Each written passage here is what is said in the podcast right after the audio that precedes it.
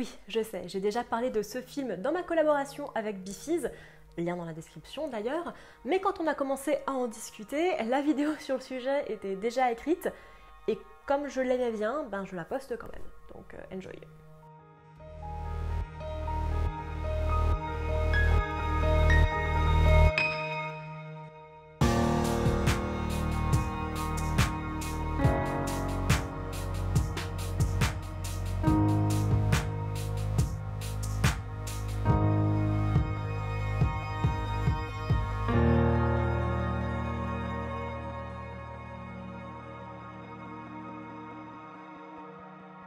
Bonjour à tous, je suis Noémie, bienvenue sur Horizon Universe.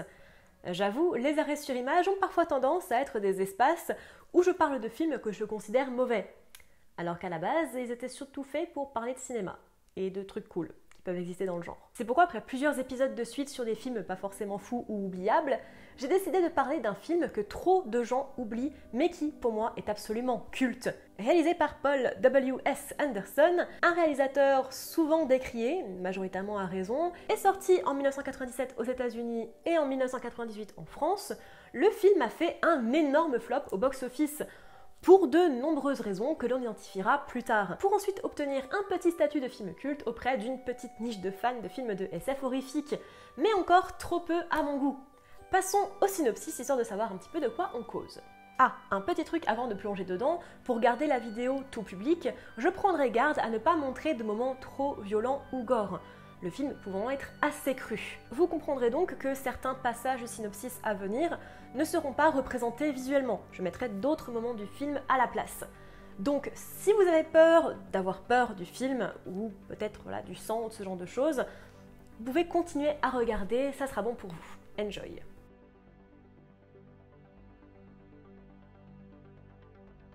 Le film s'ouvre sur notre personnage principal, le docteur Weir, interprété par Sam Neill, qui se réveille d'un cauchemar alors qu'il est à bord de la station spatiale en orbite au-dessus de la Terre.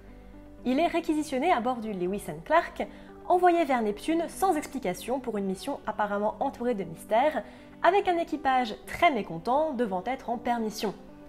En stase, Weir se réveille, entendant la voix de sa femme décédée, Claire, devenant vision de cauchemar, et il finit par vraiment se réveiller à destination après 56 jours de voyage.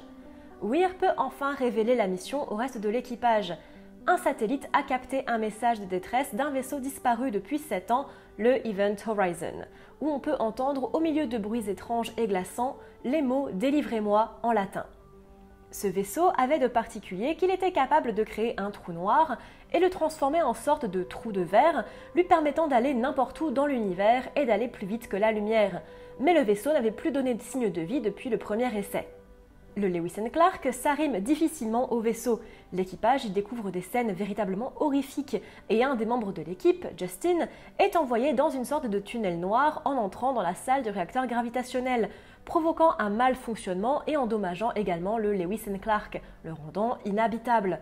Toute l'équipe se rend donc dans le Event Horizon, à l'exception de Smith, joué par Sean Pertwee, en charge de réparer la brèche, mais le temps leur est compté, le taux de CO2 s'approchant d'un niveau toxique, et Cooper, interprété par Richard T. Jones, réussit à faire sortir Justin, devenu complètement amorphe en état de catatonie sévère. L'équipage commence alors à avoir des visions d'horreur, au point que le capitaine Miller, interprété par Lawrence Fishburne, interdise l'accès à la zone centrale du vaisseau, alors qu'il tente de comprendre ce qu'il s'est vraiment passé à bord du Event Horizon. Chaque personnage est assailli par des visions qui les hantent et viennent de leur passé, comme le docteur Peters, joué par Caitlin Quinlan, qui voit son fils mutilé. Le générateur du vaisseau s'active seul, poussant Justine à se suicider en se jetant dans le vide de l'espace, sauvé de justice par Miller et placé en stase. Le docteur Weir est suspect as fuck, mais personne n'a réellement d'explication. Le journal de bord est en partie décodé par l'ordinateur du vaisseau, où l'équipage assiste impuissant à la folie de l'ancienne équipe. Dès leur traversée du passage, ils se sont tous entretués et mutilés, en proie visiblement à de fortes hallucinations. Miller ordonne le colmatage de la brèche du Lewis Clark et souhaite quitter et détruire le Event Horizon au plus vite. Le docteur DJ, interprété par Jason Isaacs, traduit la phrase en latin complète Liberate tutemet ex inferis, qui signifie Sauvez-vous de l'enfer. Le docteur Peters est tué par une vision de son fils et le docteur Weir, possédé par les visions de sa femme, se crève les yeux. Smith aperçoit le Dr Weir quitter le Event Horizon et découvre des charges disparues du vaisseau fantôme qui explosent et détruisent le Lewis Clark, emportant Cooper qui réparait la coque. Juste au moment où Miller prévient DJ que Weir a saboté le Lewis Clark, celui-ci se fait attaquer violemment par Weir, doué d'une force surhumaine. Miller et Stark, dans le poste de commande, se font surprendre par Weir qui leur explique qu'il a créé le Event Horizon pour atteindre des étoiles lointaines. Mais le vaisseau a en fait trouvé une autre dimension où le chaos règne, animant le vaisseau. En se battant, Weir brise la baie du poste de pilotage en essayant de tuer Cooper, à l'extérieur du vaisseau, et est projeté dans le vide de l'espace par la pression. Stark est sauvé par Miller et il récupère Cooper. Stark part mettre en route les potes de Stas pendant que Cooper essaie d'envoyer un message de détresse, mais ils se font submerger par des litres de sang. Miller, quant à lui, est en proie à des visions de Dr. Weir qui le torture en lui montrant ce qu'il verra de l'autre côté du passage. Il réussit à faire exploser les charges posées à bord, se sacrifiant pour sauver Stark, Cooper et Justin, qui est déjà en stase. Le film se termine sur l'arrivée d'une équipe de sauvetage 72 jours plus tard, mais Stark voit à la place de son sauveur le visage mutilé de Weir. Quel film Rien que d'en parler, je vous avoue que j'ai des frissons. C'est un film vraiment sensoriel et un des rares films de SF véritablement horrifiques que je peux regarder, même si parfois je l'avoue un peu difficilement. Du coup, pourquoi un film pareil a-t-il floppé? Une des raisons de son flop en salle a été les coupes nombreuses demandées par Paramount, et ce notamment pour ôter des séquences sujets trop gore, ce qui a malheureusement desservi le film.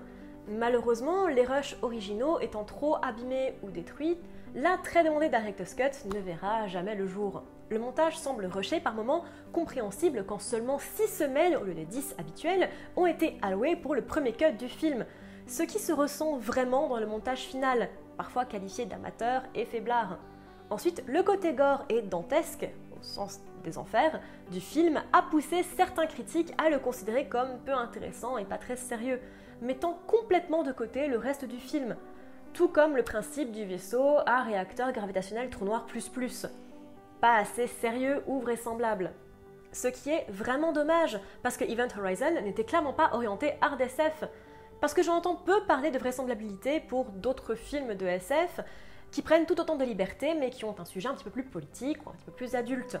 Mais c'est vrai que d'un autre côté, la fin des années 90 était plutôt axée sur ce sous-genre que quelque chose de plus fantaisiste et libre. Il ne faut pas aussi oublier le contexte de la sortie. Event Horizon a dû être décalé en été à cause de la sortie de Titanic et a dû faire face à beaucoup de compétitions niveau blockbuster à sa sortie, avec Men in Black et Lost World, deux très grosses productions qui ont pu lui faire du l'ombre.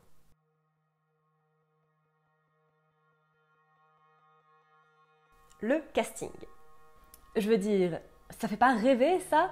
Porté par l'excellent Sam Neill, tout juste frais de son rôle extrêmement différent dans Jurassic Park, le film a l'originalité de porter des acteurs maintenant très connus, mais qui à l'époque n'avaient pas encore accédé à leur grand rôle. Lawrence Fishburne n'était pas encore Morpheus, et Jason Isaacs n'était pas encore Lucius Malfoy ou le colonel Tavington. Il en va de même pour les acteurs un peu plus secondaires, mais tous rendent leurs personnages extrêmement attachants. Le film prend vraiment le temps de nous faire comprendre qui sont les personnages et les liens qui les unissent. Et quand le film commence à partir sur l'horreur, les visions bien spécifiques à chaque personnage nous renvoient à des conversations et événements précédents, qui nous forcent à ressentir de l'émotion et de l'empathie pour ce pauvre équipage. Les visions de Miller, par exemple, avec son ancien collègue en feu, touchent vraiment à une partie de sa vie pour laquelle il se sent coupable et responsable. Et Weir est assailli par les visions de sa femme, qui s'est pris la vie plusieurs années auparavant. Des moments très durs donc, qui ont vraiment marqué nos personnages et qui peuvent faire écho à potentiellement nos propres peurs et notre vécu. Deux très beaux visuels. Je ne le dirai jamais assez, mais des effets spéciaux pratiques, comme le maquillage et l'animatronique, rendront toujours une scène plus réaliste que du CGI, d'autant plus que la technologie avance tellement vite qu'elle vieillit rapidement. De nombreux films de cette époque ont aujourd'hui des airs de vieux films parce que leurs effets spéciaux ont pris un coup de vieux dans la face. En comparaison, et malgré le manque évident de budget, Event Horizon reste sublime. Le côté très gothique et sombre du vaisseau, les visions horrifiques, tout est encore hyper actuel, 25 ans après. Et franchement, si le film se payait un jour une petite remaster 4K, on n'y verrait que du feu. C'est justement parce que les maquillages sont sublimes qu'ils font aussi peur. Et pour moi, les visuels sont le meilleur élément du film. C'est d'autant mieux que, vu le manque de temps alloué au montage du film, les effets spéciaux, eh ben, sont très bons, et plus aurait sûrement été bâclé. Un film qui prend aux tripes. Si on a accusé le film d'être gore pour rien et inutilement sanguinolent, je trouve personnellement que ce n'est pas là le summum en termes d'horreur avec ce film, mais bien l'aspect psychologique. À la manière d'un alien, nous savons que nos personnages sont coincés dans un espace clos, sans possibilité de faire quoi que ce soit face à une force qui les dépasse. L'aspect individuel des hallucinations, qui tape dans les souvenirs les plus intimes et violents des personnages, est ce qui touche le plus. Cette peur animale d'être pris au piège, même jusque dans sa propre tête, est très intéressante. Je le vois un peu comme une espèce de sixième sens, mais en plus glauque et gore, où les visions de l'au-delà sont mélangées à celles du passé, aidé par la musique et l'ambiance sonore en général du film. Tout est là pour vous faire vivre un moment intense dont on ne sort pas vraiment indemne. Des influences claires. Je sais que c'est souvent utilisé négativement, mais parfois, voir qu'un film ou un livre s'appuie sur une œuvre précédente peut être une bonne chose, si c'est bien fait, un hommage en sorte. J'ai déjà cité Alien et le parallèle avec l'œuvre de Ridley Scott est facile à faire. Véritable pionnier du slasher dans l'espace, le Clark et le Event Horizon sont également très proches en termes de design intérieur du Nostromo, sombre, tortueux, presque gothique. Hellraiser, sorti en 1987, peut aussi être cité, notamment avec Dr. Weir, que je ne montrerai pas ici, à vos risques et périls si vous allez chercher. L'équipe du film a également avoué s'être fortement inspirée de The Shining pour la descente dans la folie et le lieu hanté, plaçant l'intrigue dans l'espace. Et puis bien sûr, quand on parlait cosmic horror sans citer Lovecraft. Quelque chose d'amusant est que maintenant, Event Horizon est devenu un petit peu le film que l'on cite quand on parle d'horreur cosmique et de slasher spatial. Comme quoi, la boucle est bouclée. J'ai moi-même très récemment qualifié un livre, Dead Silence, de Event Horizon-like. Comme quoi, un film original qui dit inspiration ne dit pas forcément manque d'originalité. Et même si d'autres œuvres ont parlé de dimension des enfers avant, je trouve que ce film est vraiment à part du reste, autant au cinéma qu'en SF en règle générale.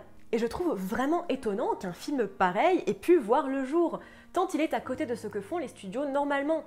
Ok, Paramount a bien demandé des gros cuts dans le montage final, mais même dans sa forme actuelle, le film est surprenant violent, psychologique, bizarre, avec une esthétique profondément unique, qu'on verrait tout droit sorti d'un petit film indépendant par exemple.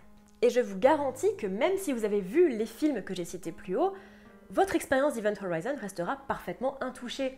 C'est un film unique avec une ambiance bien à lui, quelque chose que je n'avais jamais vu avant et que je n'ai jamais retrouvé depuis. Oui, l'histoire est inspirée, mais je n'ai jamais eu les sensations que j'ai eues devant Event Horizon devant un autre film. Et ça, pour moi, ça montre vraiment une originalité et une différence avec les autres films de sa génération. Et des suivantes. Ce film est un alien dans le paysage hollywoodien.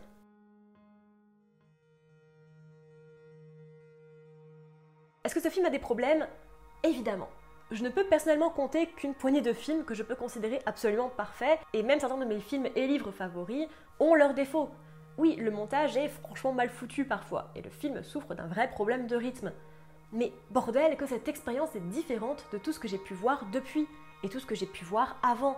J'ai rarement été aussi mal à l'aise, plus que véritablement effrayée, et intriguée par l'implication que le saut dans l'espace peut avoir. Event Horizon, c'est un film hors du temps et hors de l'espace, dans sa bulle bien à lui, et malgré ses défauts, il mérite d'être partagé. Et puis il y a toujours la théorie que ce serait la préquelle à Warhammer, et ça aussi c'est super classe. Merci à tous de m'avoir suivi dans cette vidéo sur Event Horizon. Alors je sais encore une fois que j'en ai parlé il n'y a pas si longtemps que ça dans une autre vidéo d'un autre créateur, encore une fois lien en description. Mais voilà, c'est un film qui a vraiment une place particulière dans mon cœur et il fallait que je vous en parle à un moment ou à un autre. Et c'est chose faite, donc merci à vous de l'avoir regardé cette vidéo. N'hésitez pas à me dire en commentaire ce que vous avez pensé du film, est-ce que vous êtes du même avis que moi? Peut-être que non. N'hésitez pas à en discuter ensemble en commentaire, bien sûr, dans le respect des avis des autres. N'hésitez pas également à me suivre sur les différents réseaux sociaux, vous les connaissez, ils sont en barre d'infos. N'hésitez pas également, si vous en avez les moyens, si vous en avez envie, à soutenir la chaîne sur Tipeee. Et moi je vous dis à bientôt dans l'univers.